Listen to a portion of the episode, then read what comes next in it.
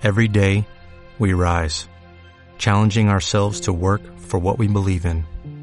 At U.S. Border Patrol, protecting our borders is more than a job, it's a calling. Agents answer the call, working together to keep our country and communities safe. If you're ready for a new mission, join U.S. Border Patrol and go beyond. Learn more at cbp.gov/careers. Cuéntame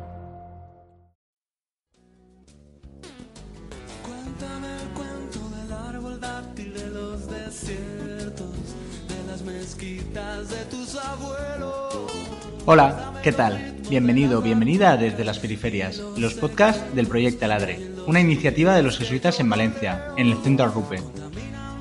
En este capítulo queremos simplemente hacer una recopilación y cierre de la tercera temporada. Para ello, recogemos distintos momentos de los distintos diálogos, ya sea para rememorarlos o para motivarte a escucharlos por primera vez. La temporada arrancó con el tema del suicidio, ya que el 10 de septiembre fue el Día Mundial para la Prevención de este tema. Hablamos con Bea, psicóloga, sobre toda esta realidad que atañe desgraciadamente tanto a los jóvenes. Me gusta mucho explicar esto porque creo que puede ayudar mucho a entender mejor qué es lo que de verdad ocurre, porque a veces nos da mucho respeto, nos da mucho miedo o incluso pensamos que esto es algo que yo nunca pensaría o teniéndolo todo, ¿no? Pudo llegar a hacerlo. Pensamos que las personas que cometen suicidio quieren morir, pero realmente no es que quieran morir, es que quieren dejar de sufrir. Y todas las personas que he conocido que le han dado una oportunidad a vivir, la han cogido, la han cogido con todas las fuerzas posibles. A continuación, tratamos el tema de la FP básica, concreto, aunque desde una perspectiva más global, de cómo el sistema educativo trataba de acompañar y reintegrar a personas que habían fracasado escolarmente. Yo creo que lo, más importante es escuchar y además a ellos les gusta. Decir, cuando vas estando más rato con ellos te das cuenta que te van contando cosas, cosas de lo que hacen el fin de semana, de lo que hacen con su familia, con sus amigos y eso lleva a que luego te pregunten por cosas académicas, es decir, hay una cercanía de no lo entiendo, que es cierto que vienen con, digamos, entre comillas, un odio al profesor y no le quiero preguntar, no le quiero decir nada. Yo estoy aquí con mi libro, paso de todo y entonces vencer esa barrera después es complicada. Durante el tercer capítulo hablamos con Isa Inarejos sobre los beneficios de reducir el consumo de carne, ya sea a nivel personal, incluso a nivel social y político. Es cierto que yo, lejos de nombrar el vegetarianismo o el veganismo como dietas, hablaría más de ellos como estilos de vida. Por ejemplo, el veganismo implica un consumo ético de la moda. Es más bien, yo diría, un, estilo de vida que busca rechazar todo lo que se pueda eh, el utilizar derivados animales. Más adelante hablamos sobre el tema de la sexualidad en dos podcasts diferenciados aunque relacionados. El primero fue con Alex, del colectivo Lambda, sobre cómo definimos nuestra sexualidad y vamos explorando diferentes modelos de relaciones. Eh, una vez que ya salimos de, la dictadura y pasamos por toda esa transición de, de liberación sexual, ahí es cuando la gente empieza a cuestionarse y a plantearse la heteronorma. Mira Rusia, sin ir más lejos ahora mismo. Están restringiéndole muchísimos derechos, penalizando mucho todo el tema de la homosexualidad, expresarlo, vivirlo, y, es, y eso en el siglo XXI es vergonzoso. El segundo, con Emilia, de la ONG de Villa Teresita, nos hablaba de cómo la pornografía condiciona nuestras conductas, tanto a nivel sexual como social yo hago voluntariado en contextos de prostitución y últimamente lo que estoy escuchando, que nos lo cuentan las mujeres que están siendo prostituidas, es que los prostituidores están pidiendo, por ejemplo, que se disfracen de niñas o que los llamen abuelo, papá, y cuando tu pareja no entra ahí, ¿qué hace? Lo busca pagando, que es en el sistema prostitucional.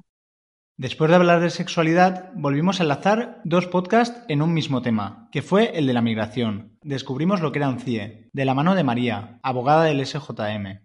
Los centros de internamiento es una medida cautelar que pretenden facilitar la expulsión de una persona migrante. Sin embargo, eh, todo esto trasciende y va mucho más allá, porque al final las personas que están detenidas se ven privadas totalmente de su libertad de ambulatoria. En cuestiones de sanidad, higiene y alimentación, al final lo que hacen es cuestionar constantemente la posible vulneración de derechos fundamentales que ocurren ahí dentro.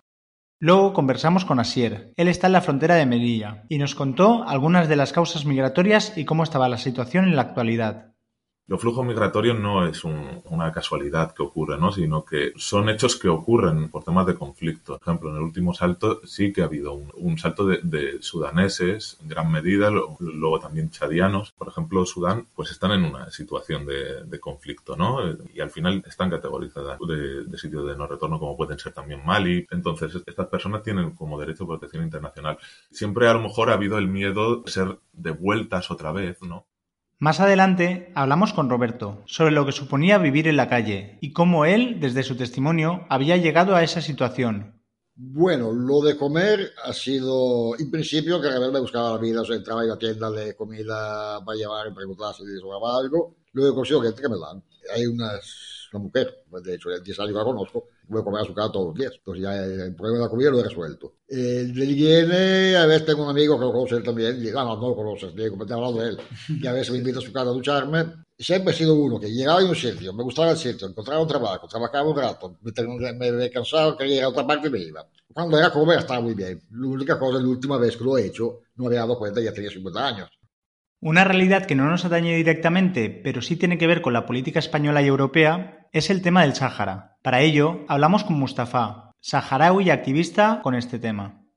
Los primeros campamentos que se levantaron y acogieron a los refugiados estaban en el territorio saharaui, así que fueron bombardeados napalm y fósforo blanco y, se masacró la población civil. Argelia ofreció una parte de su territorio para alojar los civiles y ese es el que alberga, a los civiles desde hace 50 años. Hay pues dependencia total de la ayuda humanitaria.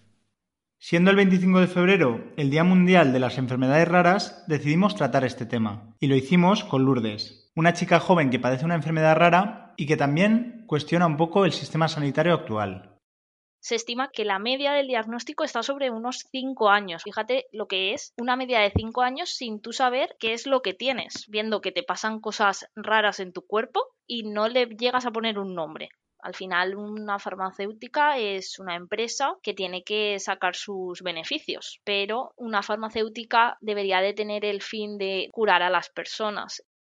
Al inicio de marzo queríamos hablar sobre la realidad de la mujer, aunque más bien decidimos darle una perspectiva general, sobre el poder que tenía manifestarse. Para ello, hablamos con Nacho, de Amnistía Internacional, entonces yo creo que cuando hablamos de presión internacional, la presión internacional no es lo que hacen los gobiernos, es lo que hacen los gobiernos a base de que los ciudadanos presionemos. Y la forma de visibilizar esa presión es manifestarse. O sea, la alternativa que es no hacer nada. Entonces, bueno, hay un buen amigo que me gusta su definición de manifestarse. Dice, manifestarse es elegir el tipo de persona que quieres ser. El 6 de abril fue el Día Internacional del Deporte para el Desarrollo y la Paz. Por eso, quisimos hablar de cómo el deporte puede ser una herramienta clave para la inserción social y para la transmisión de valores. Lo hicimos con Paco.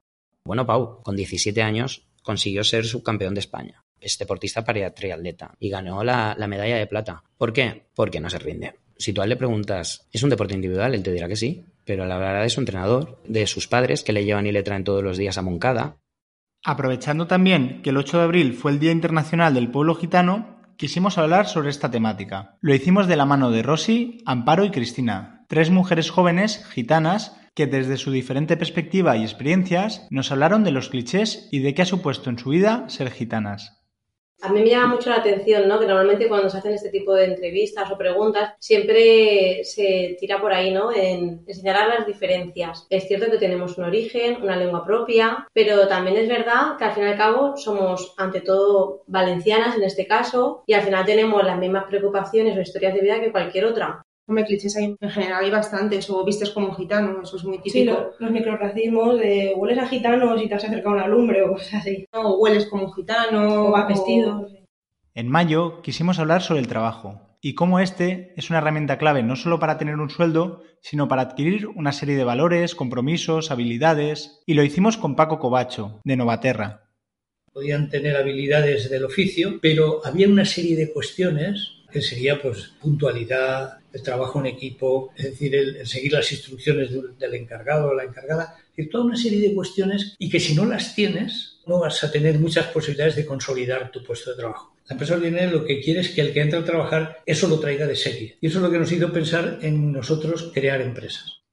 Y en nuestro último podcast quisimos hablar sobre literatura y poesía, para ello, contactamos con Quique Falcón. Él es poeta y educador, y cree que los libros pueden ser una herramienta muy fuerte para transformar la realidad social que nos envuelve.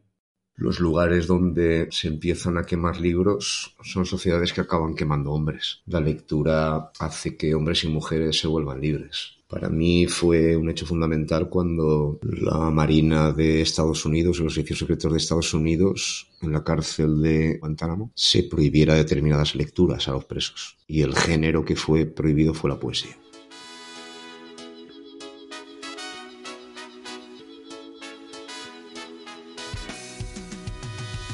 Queremos aprovechar este último capítulo de la temporada para dar las gracias a todas aquellas personas que han colaborado en los distintos podcasts.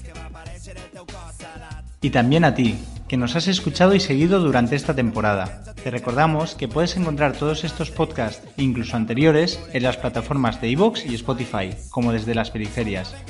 Y no te olvides de seguirnos en redes, como arroba proyectaladre, donde encontrarás retos mediante stories de Instagram y también hilos de Twitter en los que profundizamos sobre algún aspecto concreto de cada podcast.